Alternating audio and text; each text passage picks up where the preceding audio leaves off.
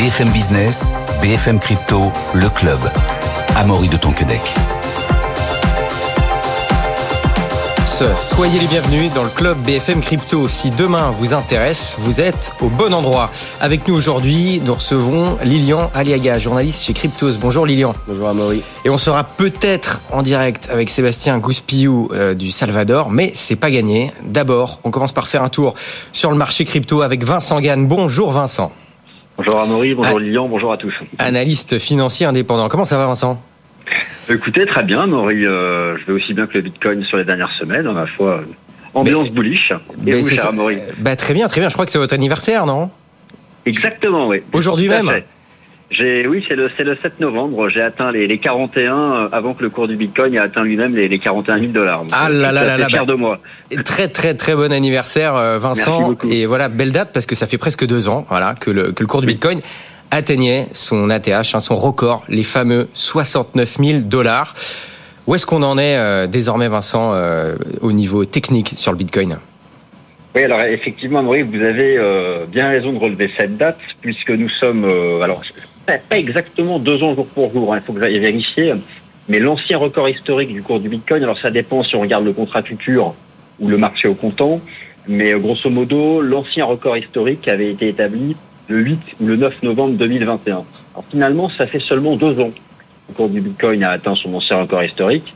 Moi, je suis assez persuadé que dans chacun dans sa représentation mentale du marché crypto, tout le monde a plus ou moins le sentiment que ça fait beaucoup plus longtemps que le, que le, que le marché, euh, que le BTC avait atteint son record historique. Mais voilà, ça fait seulement deux ans. Ensuite, on a eu un bear market d'une année. Et puis finalement, ce bear market, alors le débat est ouvert, hein, mais en tout cas la phase majeure de baisse, elle a été interrompue dès l'automne 2022, à l'époque, dans le sillage d'FTX. Donc on a eu un an de marché baissier. Et depuis, le cours du Bitcoin, il a sous les pieds une année de reprise. Alors même, pour être plus précis, le cours du Bitcoin est vraiment reparti à la hausse au début de l'année 2023, en se stabilisant sur les euh, sur les 15 000 dollars, un peu moins. Là, si on regarde aussi le prix des, des contrats à terme, on avait dû faire 14 900 dollars. Et puis depuis, donc, il a rebondi de 15 000 à 35 000 dollars. Alors cette phase de rebond, elle a été surprenante euh, et elle en a surpris plus d'un, même beaucoup. Et je pense même qu'elle continue d'en surprendre beaucoup. Pourquoi surprenante? Parce que déjà, euh, elle a une importance relative importante et surtout parce qu'elle s'est faite à contre-courant de toutes les pressions fondamentales globales macro dont vous parlez euh, sur votre antenne euh, régulièrement. Et, même pour être plus précis, elle est surprenante parce que le cours du Bitcoin depuis le début de l'année, et, euh, et, surtout depuis le printemps dernier, il est leader au sein de toutes les classes d'actifs, c'est-à-dire qu'il a battu tous les indices boursiers. Et vous savez, même depuis le, déclenchement, la, reprise du, du conflit au Proche-Orient, il a même trouvé le moyen d'avoir une meilleure performance que les valeurs refuges, comme l'or et l'argent. Donc Bitcoin, il est leader. Voilà, euh, final, euh, comme il a réussi à passer de son ancien record historique il y a deux ans, un an de grand marché baissier pour assez vite retrouver cette... Alors, il ne faut pas non plus exagérer, on se situe encore toujours 49% sous l'ancien record historique. Alors, moi, ce que je relève, ce qui est, ce qui est intéressant de relever, c'est que pour certains, cette reprise haussière du cours du Bitcoin, elle est un piège associé à un Bertrand Rally. Vous savez, euh, à Maury, quelle que soit la classe d'actifs, que ce soit le marché action, le marché d'échange, les, taux d'intérêt, mm. euh, le marché des matières premières, en bourse, il y a toujours des phases psychologiques. Et lors des renversements haussiers, des renversements haussiers de la tendance de fond, donc la transition entre un marché baissier et une reprise haussière pour aller vers de nouveaux plus hauts, on traverse toujours cette phase psychologique de déni. Et actuellement, moi, je vous garantis que pour parler à un certain nombre d'intervenants, que ce soit quelqu'un qui s'y intéresse d'assez loin ou même de près, il y a cette phase de doute, cette phase de déni, euh, un sentiment que la reprise du Bitcoin est un peu illégitime ou qu'elle s'appuie sur des choses pas suffisamment tangibles. Et moi, à titre personnel, c'est ce qui me laisse penser que euh, cette phase haussière qu'on a vécue depuis 12 mois, elle est la première étape du nouveau grand marché haussier. Et pour être plus précis, j'estime que justement, comme typiquement une séance comme aujourd'hui, où on observe sur Bitcoin, mais aussi sur les altcoins, une phase de, de, correction, de retracement ou de pause, eh bien moi j'estime que ces phases de baisse, parce qu'un marché ne monte jamais en ligne droite, ces phases de baisse sont et seront des opportunités de se, de se placer pardon, sur, euh, sur le marché. Donc Vincent, là, qu'est-ce que ça veut dire? Ça veut dire que bon, il y a eu une belle hausse euh, du, du Bitcoin hein, ces dernières semaines, mais même ces derniers mois. Hein, on, l'a dit dans cette émission, plus 110% en un an, ce qui est quand même euh, important, très important. Ça veut dire quoi? Ça veut dire qu'il y aura un, un, retracement léger, ou alors c'est qu'on pourrait carrément revenir selon vous, au niveau les plus bas qu'on a connus euh, alors, avant Alors, c'est une question, euh, c'est une question importante. Euh, pour le très court terme, le cours du Bitcoin, il est maintenant dans une situation technique de surachat. C'est à peu près certain. Maintenant, cette phase de surachat, il y a plusieurs façons de l'épurer pour aller plus haut. Moi, c'est mon sentiment. Si votre question est de savoir est-ce qu'on peut encore avoir un gros drop, un effondrement, un retour sur les plus bas 15 ou 20 000 dollars, alors c'est toujours possible, mais il faudrait pour moi un fait exceptionnel une déception majeure. Vous savez, par exemple, euh, les attentes énormes vis-à-vis euh, des lancements des ETF Bitcoin Spot, en particulier celui de BlackRock, il faudrait que le régulateur américain dise non à BlackRock. Et là, effectivement, il, peut y avoir encore ce risque de gros drop. Mais moi, ça, c'est un scénario que je juge assez minoritaire. Maintenant, pour ce qui est sur le plan technique, le cadre très court terme, le marché est suracheté, c'est normal, il a bien performé depuis quelques semaines. Il y a deux façons d'épurer de surachat avant de repartir. C'est soit une phase de transition latérale. Alors, comme le marché semble faire accrocher autour des 34 000 dollars, pour le très court terme, le niveau des 34 000 dollars, c'est le pivot. Pourquoi? Parce que lorsque vous regardez la heatmap de liquidité lorsque vous regardez là où sont placés la plupart des stops de protection des traders à court terme, on voit qu'ils sont positionnés juste sous 34 000. Donc on pourrait avoir un retracement plus profond si les 34 000 étaient emportés, qui pourrait, ça pourrait nous ramener 31, 32 grand max avant de repartir. Ce, ce niveau des 31 000, 32 000 dollars est le garant de la reprise haussière. Il ne faut absolument pas l'enfoncer pour pouvoir envisager que ce mouvement haussier se développe, euh, se développe davantage. Mais pour le moment, sur le marché des altes, sur le marché crypto, euh, Bitcoin reste euh, en surperformance vis-à-vis des altes. C'est vraiment sur Bitcoin que tout se passe. Et je ne pense pas qu'on aura un retracement vraiment très profond. Bitcoin donc reste le métronome de, ce marché, Vincent. Vous, en tout cas, personne n'a le boule de cristal, c'est important de le rappeler, mais pour les investisseurs qui nous écoutent, ça veut dire que le Bitcoin au niveau des 35 000 aujourd'hui, 35 000 dollars, vous, vous ne l'achetez pas, vous attendez potentiellement un retracement, c'est ça Vincent Oui, voilà, pour, euh, si vous voulez, euh, lorsqu'on pratique l'analyse technique, alors euh, se positionner dans le sens de la tendance, c'est la base. Donc bah, forcément, oui, là, on cherche plutôt des, façons d'entrer. La deuxième règle, c'est qu'on n'achète jamais sous résistance ou on n'achète jamais en surachat et on n'achète pas non plus en divergence baissière en zone de surachat. Donc en tendance haussière, c'est bien de chercher à acheter. Maintenant, il faut acheter sur support lorsque les indicateurs de momentum euh, ont mis fin à une situation de surachat. Alors euh, pour le moment, c'est pas le cas. Ça peut être le cas si on reste assez plat encore plus au jour à, 34 000 dollars. Ce sera plus probablement le cas si on se replie d'abord à 31 000, 32 000 dollars. Voilà. Si quelqu'un me demandait, Vincent, je ne suis pas entré dans Bitcoin, je joue un scénario de hausse à horizon deux ans, objectif revenir sur les records historiques 70 000 dollars. Mhm. Quel support me conseillerais-tu à court terme? Voilà, le premier qui est tangible, c'est entre 30 et 32 000 dollars. Bon, très clair, Vincent, mais on s'intéresse aussi beaucoup à, Ethereum. Et Ethereum, qu'est-ce qui se passe sur Ethereum là? Il est il est un peu en retard par rapport au Bitcoin. Hein. C'est toujours le Bitcoin qui, qui, mène la danse, on va dire. Là, où en est Ethereum par rapport à Bitcoin, Vincent? Quelle, quelle différence il y a, s'il y en a une euh, vraiment importante? Alors, en fait, euh, sur le marché crypto actuellement, il y a plus ou moins tout le monde qui est en retard face à Bitcoin. Euh, il, y a, il y a une métrique que tout le monde suit, ce qu'on appelle la dominance. La dominance d'une crypto ou la dominance du Bitcoin, c'est le poids relatif de cette crypto dans la capitalisation boursière totale crypto. Et en fait, sur les derniers mois, on a à la fois une avancée du cours du Bitcoin et on a une avancée aussi significative de la dominance du Bitcoin. C'est-à-dire qu'en fait, c'est lui qui surperforme l'ensemble, l'ensemble des altes. Donc ça, c'est encore plus vrai qu'avant, le fait qu'il surperforme l'ensemble des altes, Vincent? Alors, euh, alors euh, c'est plus vrai qu'avant. C'est-à-dire qu'en fait, ça se reproduit assez souvent. C'est assez cyclique. Ce qu'on observe, c'est lorsqu'un nouveau bull market démarre, c'est d'abord Bitcoin qui démarre. Et lorsque Bitcoin a eu une phase d'avancée euh, assez importante, et d'ailleurs que le grand public commence à s'y intéresser, on parle alors à ce moment-là du début de la saison dite des altcoins, c'est-à-dire mmh. tous les autres jetons. je vais mettre BTC, ETH et puis après tous les autres jetons. Et cette saison des altes, elle n'a pas commencé.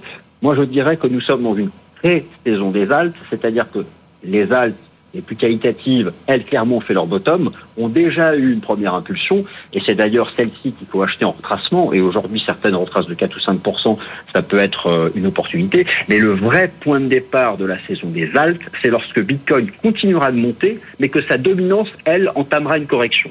Et pour l'instant, nous ne sommes pas dans cette phase-là, et nous n'y serons pas tant que nous serons, tant que le, psychologiquement les investisseurs resteront dans cette phase de déni. Donc vraiment, la saison des Alpes, c'est quelque chose qui peut attendre même le début de l'année prochaine. D'accord, très clair Vincent. Merci beaucoup Vincent Gall et encore euh, bon anniversaire, profitez bien. Merci beaucoup. Vincent, analyste financier indépendant, à très bientôt. Bonne journée et bonne soirée. Euh, Lilian, vous êtes avec nous, journaliste chez Cryptos, Lilian Aliaga. Vincent le disait euh, il, y a, il, y a, un instant, euh, c'est vrai qu'il y a certains alg. Alors, selon Vincent, c'est pas encore ce qu'on appelle la alt season, qui pourra arriver bien plus tard, mais il y a quand même certains altcoins qui se sont réveillés. Lilian, lesquels par exemple? Il y en a eu quelques-uns, en effet, euh, qui ont donné aux, investisseurs du marché crypto un petit sentiment de retour de bull run. Ça nous rappelait euh, les bons moments du marché de 2021 et euh, surtout certains actifs qui sont quand même assez connus, notamment EGLD, euh, anciennement Elrond et désormais donc Multiverix, qui la semaine dernière a enchaîné deux journées dans le vert, plus 30 et plus 40% si je dis pas de bêtises, donc des belles performances.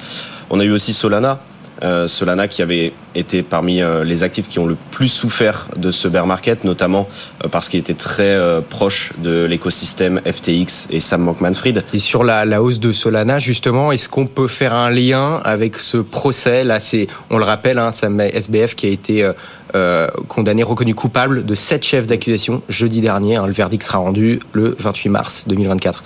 Le lien direct avec le procès, oui et non. En fait, ça fait un petit moment que finalement avec cette affaire FTX, euh, ils sont sortis de l'écosystème Solana. Et l'un des principaux reproches qu'on pouvait faire à Solana, c'est d'être euh, une blockchain de VC. C'est souvent le terme qui, est, qui, qui, est, qui revenait. C'est-à-dire d'être trop dépendant des fonds d'investissement et des venture capital, notamment FTX Venture, qui était donc euh, le VC de, de, de, FTX, de l'écosystème donc de Sam Bankman-Fried. Le fait qu'il soit plus là, évidemment, bah, c'est plutôt une bonne nouvelle pour, pour Solana. C'est intéressant ça. Comment est-ce que pourquoi ce serait un problème pour pour expliquer aux gens qui nous écoutent qui seraient pas forcément au courant de ça Pourquoi est-ce que c'est un problème si euh, certaines cryptos dépendent trop de fonds d'investissement? C'est-à-dire qu'on a peur qu'ils vendent tout d'un coup et que du coup euh, le, comment dire le, ils prennent leur profit sur la sur la là où les particuliers achètent? Aujourd'hui, c'est c'est vrai que c'est une tendance qu'on constate de plus en plus, notamment sur les projets de blockchain de layer 1, blockchain d'infrastructure euh, on remarque qu'il euh, y a beaucoup, beaucoup de fonds d'investissement qui euh, se penchent sur ces projets-là, plus que sur le reste. D'ailleurs, j'ai pas de statistiques à vous proposer, mais je sais que c'est le cas. Et en fait, on le regarde dans les tokenomics de ces projets, ce qui est consacré à la communauté est beaucoup plus faible que ce qui est consacré aux fonds d'investissement, aux venture capital, aux investisseurs privés qui supportent le projet. Alors c'est évident que quand on lance un projet dans l'écosystème crypto, on a besoin de financement. On a besoin de lever des fonds, c'est tout à fait normal. Mais cette répartition, aujourd'hui, elle est problématique. Et chez Solana, elle était véritablement problématique, notamment aussi parce que dans l'infrastructure de cette blockchain, euh, il n'y avait pas dans le consensus quelque chose qui prévoyait qu'il y avait une certaine équité entre euh, les validateurs. Si vous aviez plus d'argent, bah vous aviez plus de chances de valider un nœud que quelqu'un qui a moins d'argent. Et ça, c'est un vrai problème.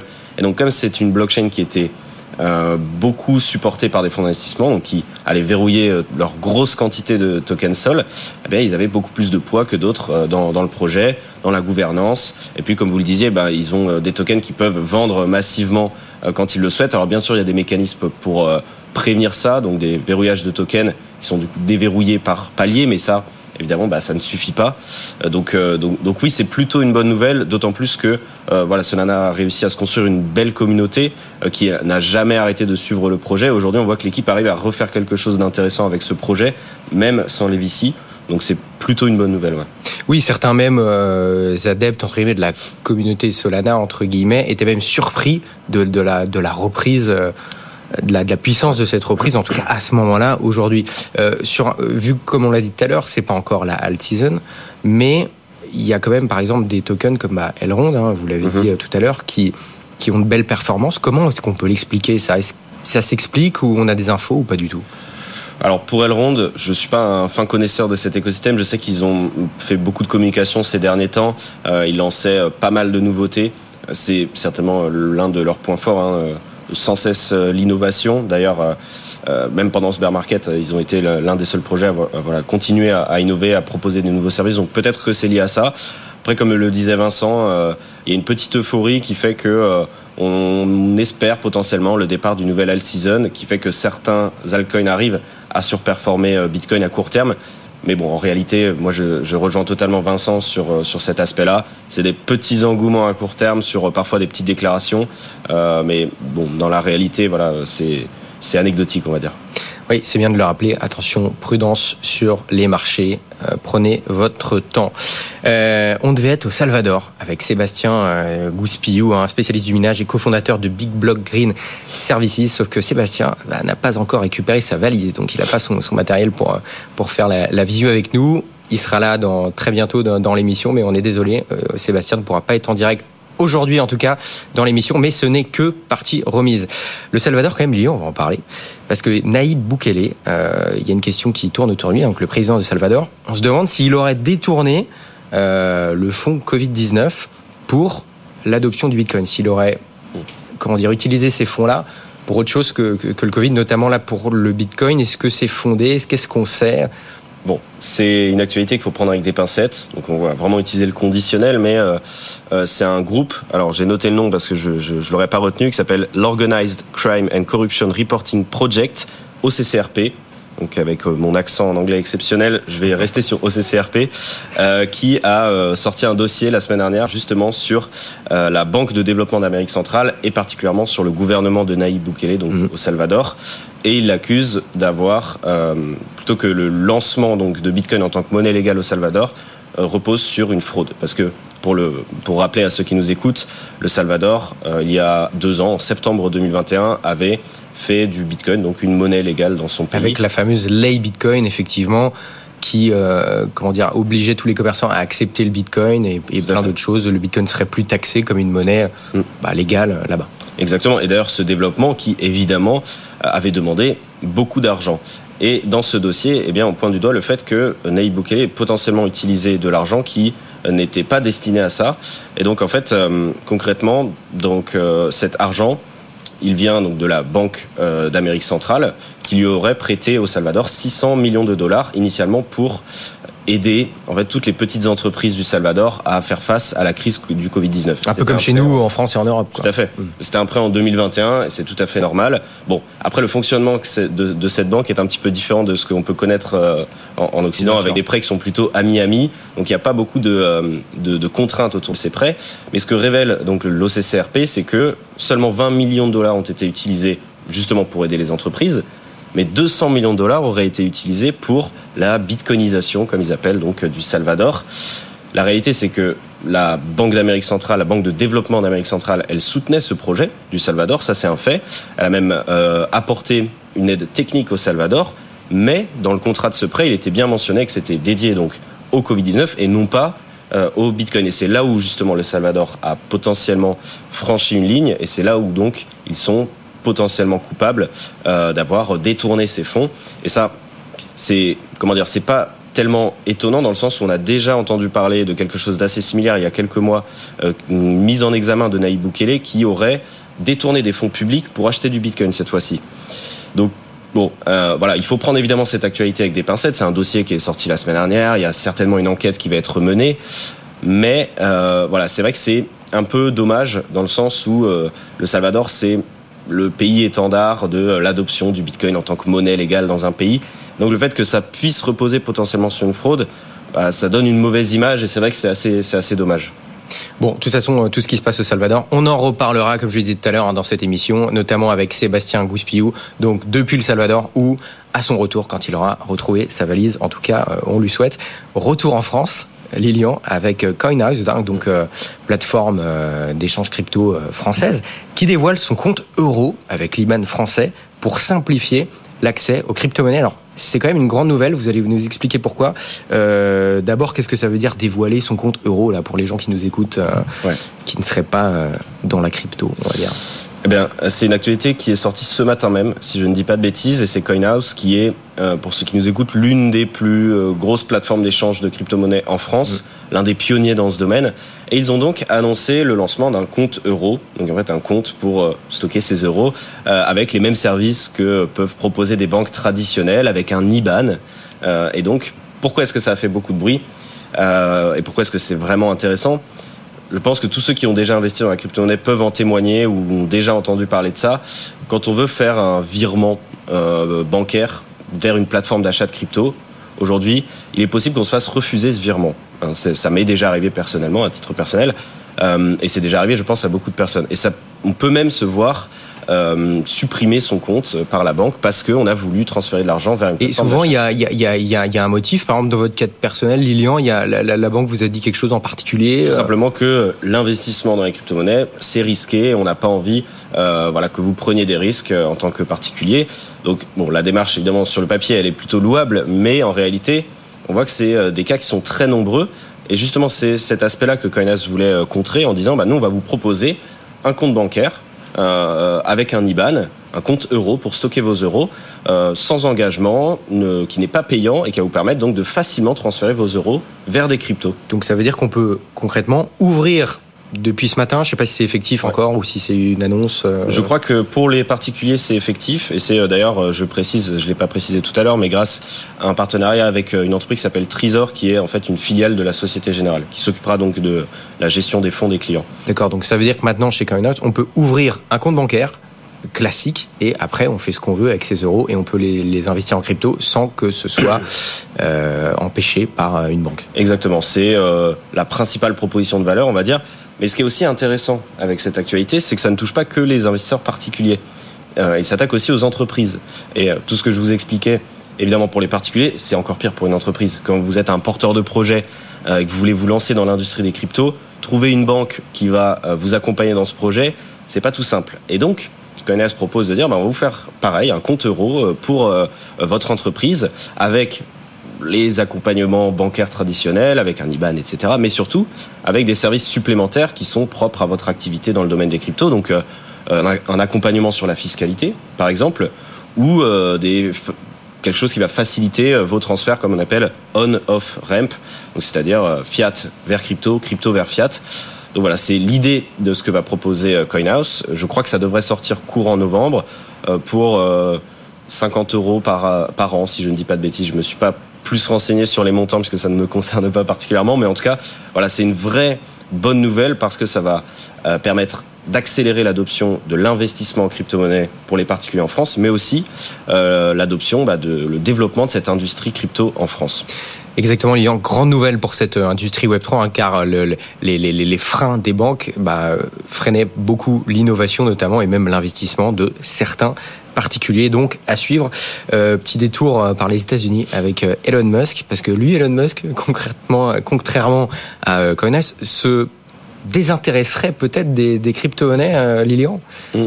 Lui qui, qui, qui, entre guillemets, avait tant d'impact sur les cours et encore quelques mois, aujourd'hui, il ne serait plus crypto-friendly, entre guillemets. Alors, vous allez voir qu'il a toujours de l'impact sur les cours, mais pas forcément de la bonne manière. On dirait que son étiquette de de milliardaire le plus crypto-friendly, elle lui colle vraiment toujours de toute manière à la peau, euh, puisque initialement cette actualité, elle est euh, tout à fait normale. C'est euh, la start-up d'Elon Musk qui s'appelle XAI, donc XAI, qui est une start-up d'intelligence artificielle qui a annoncé le lancement de son nouveau chatbot, qui est, pour faire très simple, un concurrent de ChatGPT.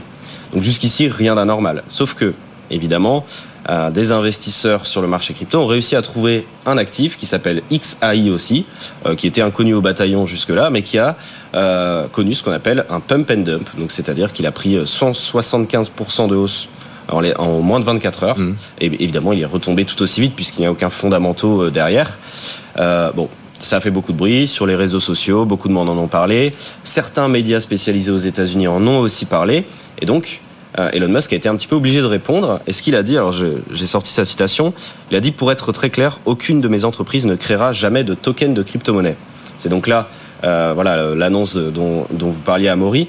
Alors il y a deux manières de voir cette euh, déclaration d'Elon Musk. La première, c'est la plus logique, à savoir que bah, il s'est désintéressé du Bitcoin, il s'est désintéressé de la technologie blockchain, des cryptos de manière générale. et c'est, on va dire, pas choquant, puisque d'après ses récentes déclarations ou ses récentes actions, ça coïncide plutôt. On va dire que, euh, par exemple, SpaceX détenait des bitcoins en trésorerie, et ils les ont plus, ils les ont vendus récemment. Euh, lui, il a récemment déclaré, Elon Musk, que la technologie sur laquelle il, il pariait le plus à l'avenir, c'était l'intelligence artificielle, plus que sur n'importe quel autre domaine, et notamment la blockchain. Donc, c'est pas choquant de voir que voilà, il s'y pardon, désintéresse. En revanche, la deuxième vision, et ça c'est une vision qui est partagée par euh, pas mal d'investisseurs et notamment les fans de la communauté Dogecoin. Moi, il nous reste quelques secondes, Lilian. Ah, je termine. Eh bien que euh, voilà, comme euh, Elon Musk est un fan du Dogecoin, eh bien pour eux, ça veut dire qu'il ne créera pas de token, mais qu'il utilisera le Dogecoin à l'avenir sur Twitter, sur X ou sur n'importe quelle autre plateforme. Eh ben, à suivre. Merci beaucoup, Lilian. Lilian Lega, journaliste chez Cryptos. Merci aussi à Vincent Gann, analyste financier indépendant qui nous accompagnait en début d'émission. Merci à vous de nous avoir suivis. Bonne journée, bonne soirée. À demain, 15h. BFM Business, BFM Crypto, le club.